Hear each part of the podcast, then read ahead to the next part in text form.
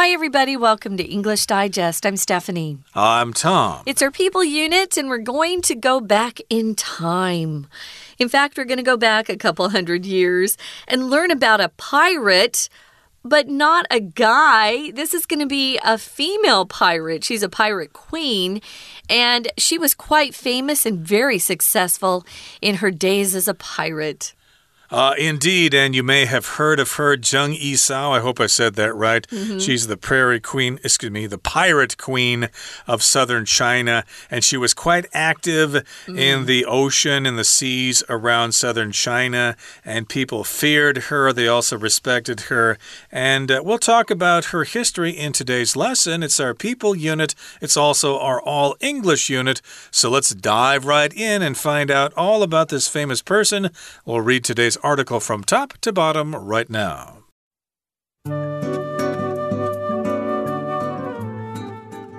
When you think of famous pirates, Jack Sparrow, Luffy from One Piece, or the historical Blackbeard may come to mind first. But one of the most successful and feared pirates of all time was much closer to home. She's known by several names, including Zheng Shi, Shi Yang, and Madame Zheng. But most famously, she's called Zheng Yisao. For a time, she ruled the South China Sea at the head of the massive Guangdong Pirate Confederation. The future pirate commander was born in Guangdong in 1775. She married prominent local pirate Zheng Yi in 1801 and was granted the honorific name Zheng Yisao, meaning Zheng Yi's wife. After the commander of the Confederation's large red flag fleet was killed by Vietnamese forces, Zheng Yi became the fleet's leader.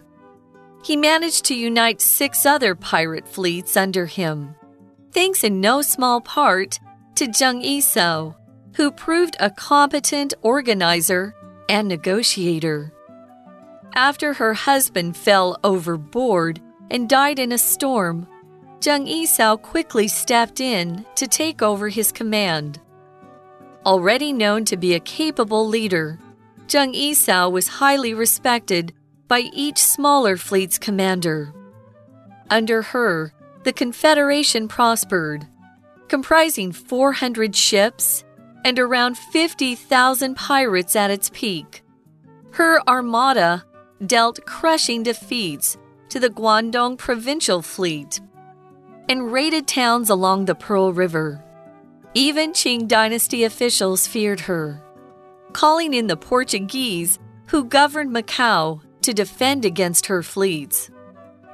Formidable though she was, Zheng Yisao couldn't rule the high seas forever. As the Confederation's opponents cut off pirate supply lines Zheng Yisao's fleets began to fight each other. Sensing future disaster, Zheng Yisao personally went to negotiate with Qing officials in 1810, and she succeeded in getting the entire Confederation pardoned. In contrast to some pirates who suffered violent deaths, Zheng Yisao lived out the rest of her life peacefully, passing away at age 68. Despite being less famous today than many male buccaneers, there's no doubt Zheng Yisao deserves a place among history's greatest pirates. Okay, everybody, let's talk about the contents of today's lesson. It's our people unit. And the person we're talking about is Zheng Yisao, pirate queen of southern China. We all know what pirates are. Maybe you've seen the Johnny Depp movies, Pirates of the Caribbean.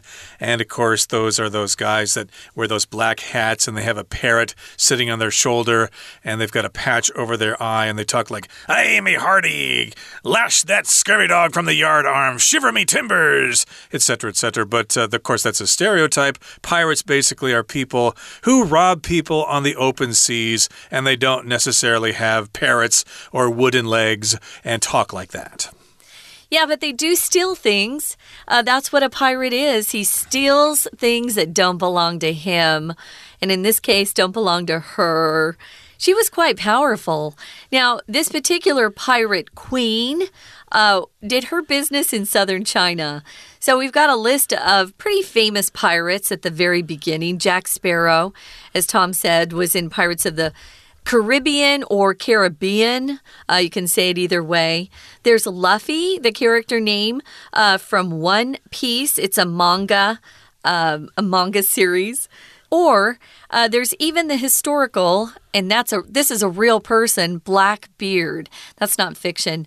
Uh, Blackbeard. So maybe one of these three uh, come to mind first when you think of pirates. But one of the most successful and feared pirates, people feared her, they were afraid of her, um, of all time, was much closer to home. So if you're close to home, just means uh, you're right here in your kind of your own backyard. You could you could write that as as well. Uh, one of the most feared pirates of all time was right here in our own backyard. Uh, we're over here pretty close to southern China. So she's known by lots of different names. Uh, of course, it would depend on the people um, talking to her. I'm sure what they would address her as. But we've got a Zheng Shi, and they Zheng Shi, and then there's a Shi Yang was her original name that she was born with, and then they sometimes would call her Madam Zheng. Use Madam only to address married women.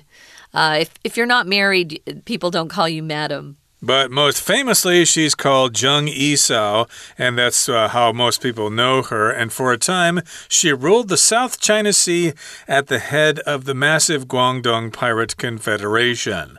Okay, so of course, the South China Sea is the ocean that is directly south of China. And of course, it's kind of controversial about who uh, owns the islands down there. We're not going to get into that now. Yeah, she ruled the South China Sea as a pirate and she was also the head of the massive Guangdong Pirate Confederation. If something's massive, it's huge, it's really, really big, and so this was a confederation in which lots of people were unionized, or they were united, I should say, and maybe they had different uh, organizations, different groups here and there, but basically they were united, they were a confederation, and it was massive. Yeah, so we use confederation to talk about an organization that consists of lots of different uh, smaller groups, and they're united in some purpose. Um, when I see confederation, my mind as an American goes to uh, the Confederate uh, states when we had civil war in America. The South, they were Confederate soldiers, and then the North, they were the the Yankees. So, yeah, Confederation. This was the official name. I'm thinking that that's what they've done. They've just translated what her group of uh, of very successful pirates was called. She had a lot of uh, responsibility and power. We're going to talk about how many people she actually uh, was in command of it at one point in her life. So, the future pirate commander, and we're talking about uh, the pirate queen, Zheng Yisao, she was born in Guangdong back in 1775. So, while America was fighting for our freedom from the British, this particular pirate queen was being born in Guangdong in southern China. She married a prominent local pirate whose name was Zheng Yi in 1801. So she wasn't very old. Was she 20? Was that make her 26? Am I doing the math Tabador, wrong? yeah, about that. Yeah. yeah, if you're prominent, guys, it means um, people know who you are. We often use this adjective prominent to describe um, politicians or leaders of businesses out there. So, if you're prominent, you can be um, described as being important or famous, well known. Uh, he, she married a prominent pirate. He was a local guy, a local boy, as we would say in English. Um, if you meet someone who's described as being local, it means you grew up around the same area together. Uh, I dated a local guy and we got married right after college, uh, meaning we were from the same area. So she married a prominent local pirate in 1801. I guess her parents were okay with her marrying a criminal, a thief. If they knew about his criminal background, but uh, yes, indeed, he was probably from Guangdong as well, which of course is a province in China.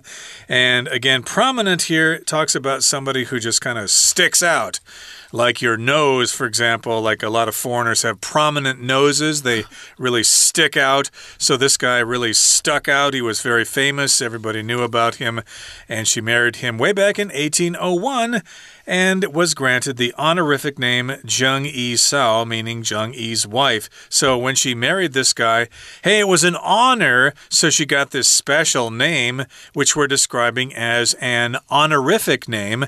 And honorific is related to the word honor. And honor, of course, is a special privilege. It's my honor to meet you. Thank you. Or this is an honor to have you guys treat me to dinner or something like that. And honorific makes this an adjective. So it's a special name that she was given, and only certain people have this name. So, of course, that's kind of a, a great title to have. And, of course, when you see her, you need to use this name and you need to bow down and show her respect and stuff like that. Who knows if they're pirates? If uh, if if you upset them, they might. Uh, do you in, take care of you, kill you. Mm. So yeah, so she ends up hooking her, her train, her her carriage to this guy who is a local pirate and became Zheng Yi's wife, uh, Zheng Yisao. So after the commander of the Confederation's large red flag fleet this was the name of this particular confederation, the Red Flag Fleet. He was killed by Vietnamese forces. So we had some Vietnamese uh, boats on the water and they went to battle and they uh, were able to kill the leader of the confederation. Now, after that, Zheng Yi became the fleet's leader. So that's how he became the top dog. Uh, the top dog is just the boss in charge. A fleet is just something we use to describe a group of uh, different modes of transportation. Usually, we're talking about either boats, ships, or cars. Um, I know when I was growing up, we used to listen to advertisements on TV for rental car agencies like um, Hertz or Avis, and they'd say, We have a beautiful fleet of brand new cars. So you can use it. It's a measure word in essence, but it's also a noun, and it just means a group of ships in this particular uh, circumstance. So that's how her husband became the big dog, uh, was that the leader of his original red flag fleet was killed by the Vietnamese forces and he became the leader. But in modern navies, of course, uh, the leader of the fleet would be an admiral. Yeah. But in this particular case, they probably had different titles. And yes, uh, the commander of the fleet why, was killed. What's that? We use we use the term admiral for military. Right. For military. These are guys are are they're outlaws. They're people who are stealing. So no. Right. But they still probably have these titles. There is a commander in the Navy as well. Mm. Commander, admiral, uh, captain. I think there are other titles. They're different from the army. I used True. to know them, but I wasn't really in the military. But again, a fleet is a group of ships together, and the commander of that confederation's large red flag fleet was was killed by Vietnamese forces and therefore Zheng Yi became the fleet's leader and he managed to unite six other pirate fleets under him, thanks in no small part to Zheng Yisao, who proved a competent organizer and negotiator. So, yes, indeed, uh, he was the leader of the fleet, but there were six other pirate fleets out there who were maybe competing against him or something like that. But he said, hey, we're actually going to unite, we're going to work together all for one and one for all. And they united. And of course, Zheng Yisao had a part in that, which we'll talk about in just a couple of seconds. But Oh, wow, discussing this is so exhausting. I need a snack. Yeah, we need to take a break right now, so please stay tuned. We'll be right back.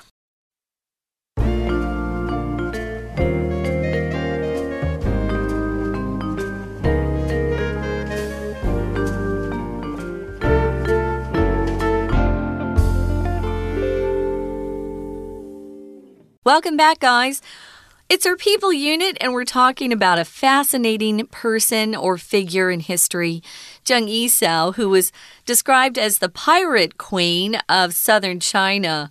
This is quite a while ago, but it's so fun to go back in history and learn more about these fascinating characters. So she's a pirate and she's female. Uh, we usually just hear about the the tough male pirates like Jack Sparrow. Luffy, if you're into man uh, manga, he doesn't look very tough to me, to be honest. I saw, I saw his picture and okay. he looks kind of charming. But Blackbeard was a real character in history. It wasn't, he wasn't a, a piece of fiction. Um, and he was kind of uh, mean. Yeah, some of these pirates could be quite um, violent. That that's the word I want. Violent. Um, I don't know about Zheng Yisao. We don't know how how uh, dangerous and violent she was, but she had a lot of power, and I'm sure if you didn't do what she wanted or made her happy, she would take care of you. You would be punished in some way. We know she's got lots of different names that she's been known by.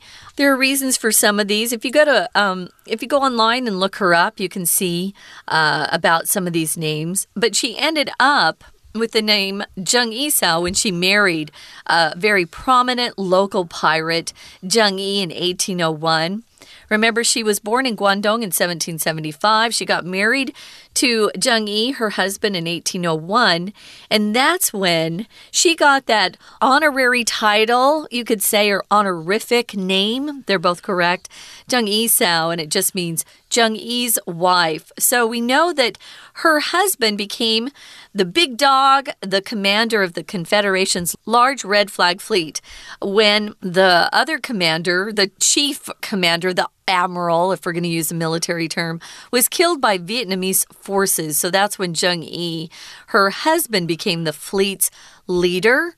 And when we last left you before the break, we uh, talked about, Tom talked about how he managed to unite six other pirate fleets under him, thanks in no small part to Zheng Yisao.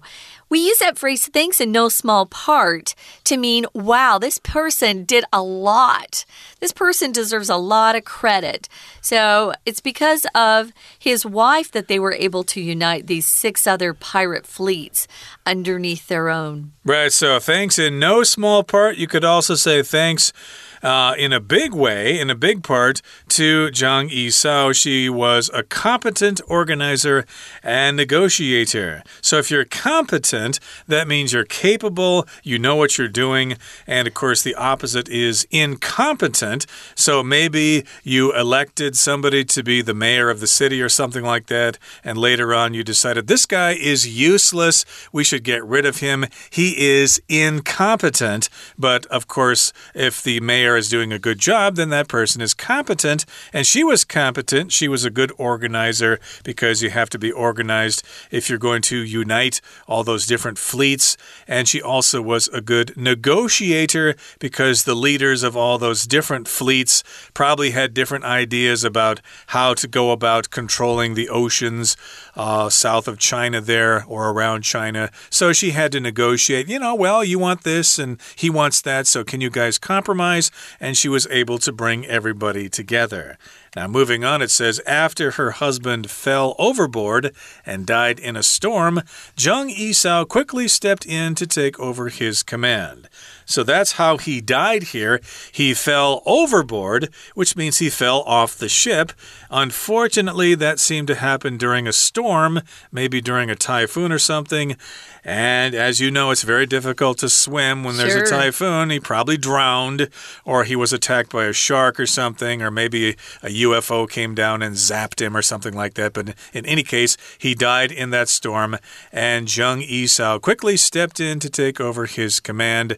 She became the new leader. We use that phrase step in when somebody.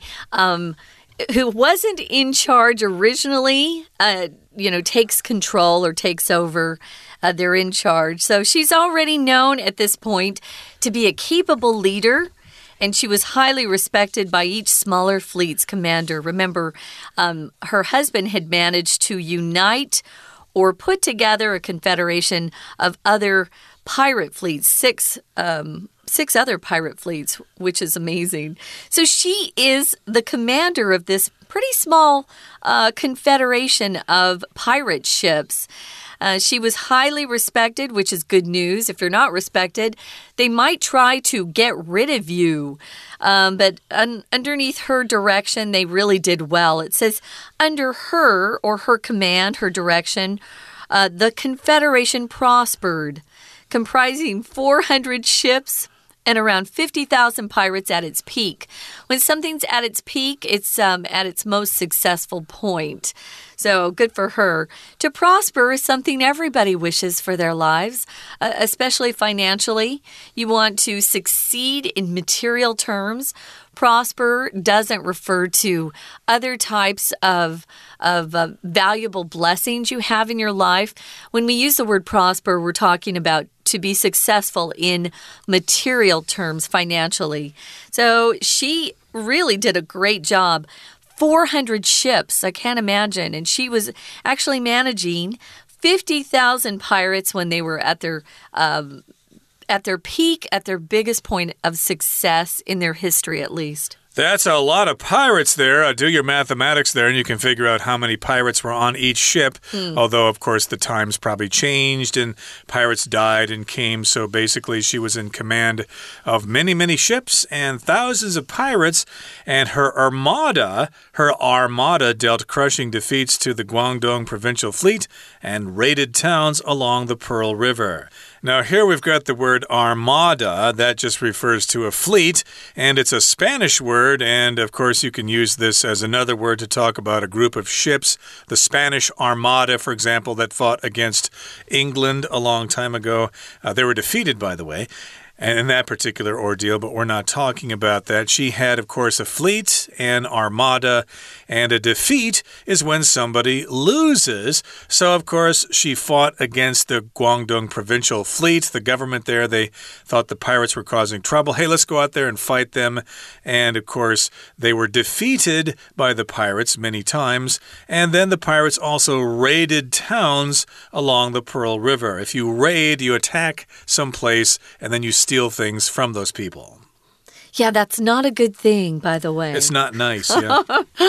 Yeah, they raid. Um, police also will raid. We use that verb to talk about when the cops or the FBI or whoever you've got working as a, a, a police authority, that type of um, group. If they raid a person's home, it means they come in pretty large numbers and they surprise you they don't tell you they're coming in advance. It's a surprise. But here they raided towns along the Pearl River.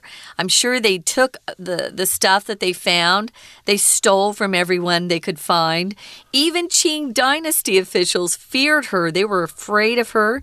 And what they did to um, kind of attack her, counterbalance her power was to call in the Portuguese.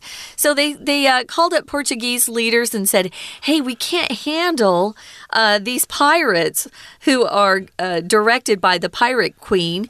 Can you do something to help us?" So the Portuguese, of course, who at that time were in charge or governing Macau they came over to help defend against uh, Zheng fleets. If you defend against something, it means you're protecting something that somebody else is attacking. So we usually defend our country. We can defend uh, members of our family. If someone's being mean or bullying someone in your family, you can defend them. If you defend against someone, uh, that means you're actually in sort of a, a conflict and you're you're going face to face and you're um, one of you wants to win. But uh, the Portuguese, they tried to help, but Zheng Yisao was just too formidable. If you're formidable, you have a lot of power. You're somebody that is taken very seriously because um, you scare people. I think you could say that you just scare people. Um, sometimes bosses can be very formidable. Uh, maybe you're afraid to make your boss angry because uh, he has a temper or she has a temper. Formidable can also be pronounced as formidable Um, I like to say formidable, but formidable is also correct with the zhongyin. The the strong uh, syllable is on the first syllable.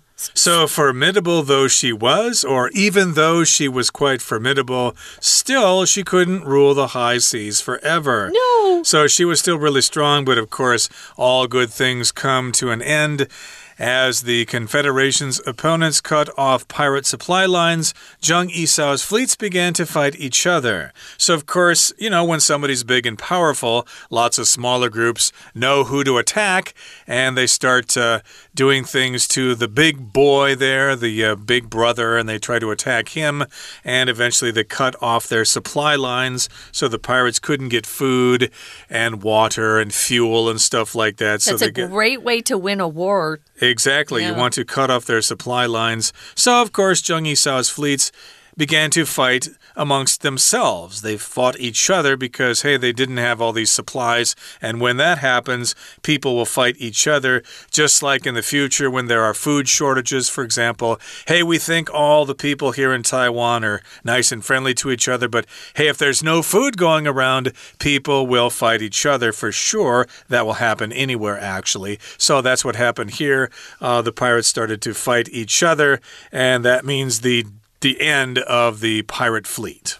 Right. So uh, Zheng Yisao's fleets began to fight each other because they didn't have enough supply lines. And sensing future disaster, she could see into the future and thought, this isn't going to turn out very right or turn out very well. So I'm going to see if I can maybe have a better ending to this. So she personally went to negotiate with Qing officials in 1810. Um, remember, she got married at eight in 1801. So this was just nine years of being a pirate queen, or at least, you know, working as a pirate. She succeeded in getting the entire Confederation pardoned. These guys were pirates for how many years? And because she was such a good negotiator, she got the Qing officials to say, okay, we'll let you go and we won't even charge you with any crimes. So, pretty pretty nice ending to her pirate career. If you negotiate with somebody, you're usually uh, going to talk with somebody who wants different things than you do, and you try to reach an agreement by compromising with each other. You say, "Oh, I'll give you this if you'll you know, give me this. And by the end of the negotiation, hopefully both parties are happy. That's where this win win comes from. This phrase of win win in business has to do with uh, a negotiation that ends with both sides being very satisfied.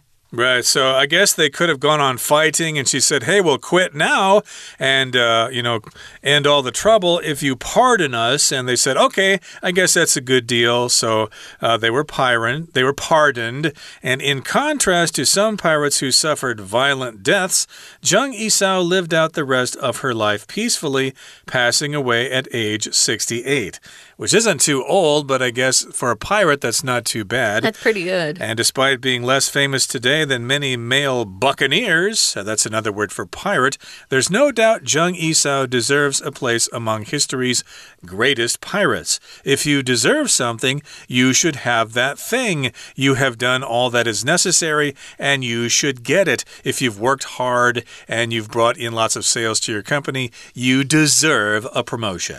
Uh, you can also deserve something bad, like punishment. Mm. Uh, but you've done something or shown qualities that are worthy of either a, a reward or punishment.